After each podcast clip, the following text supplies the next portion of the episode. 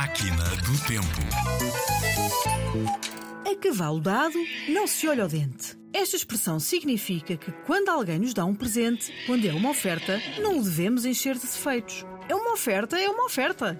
Não fomos nós que escolhemos. Esta expressão vem do tempo em que se usavam os cavalos como meio de transporte. Quando alguém comprava um cavalo, era através dos seus dentes que se confirmava a sua idade e o seu estado de saúde. Mas quando o cavalo era oferecido, não era nada delicado estar ali a ver a boca do animal. A cavalo dado, não se olhava ao dente. Era aceitar e ficar contente.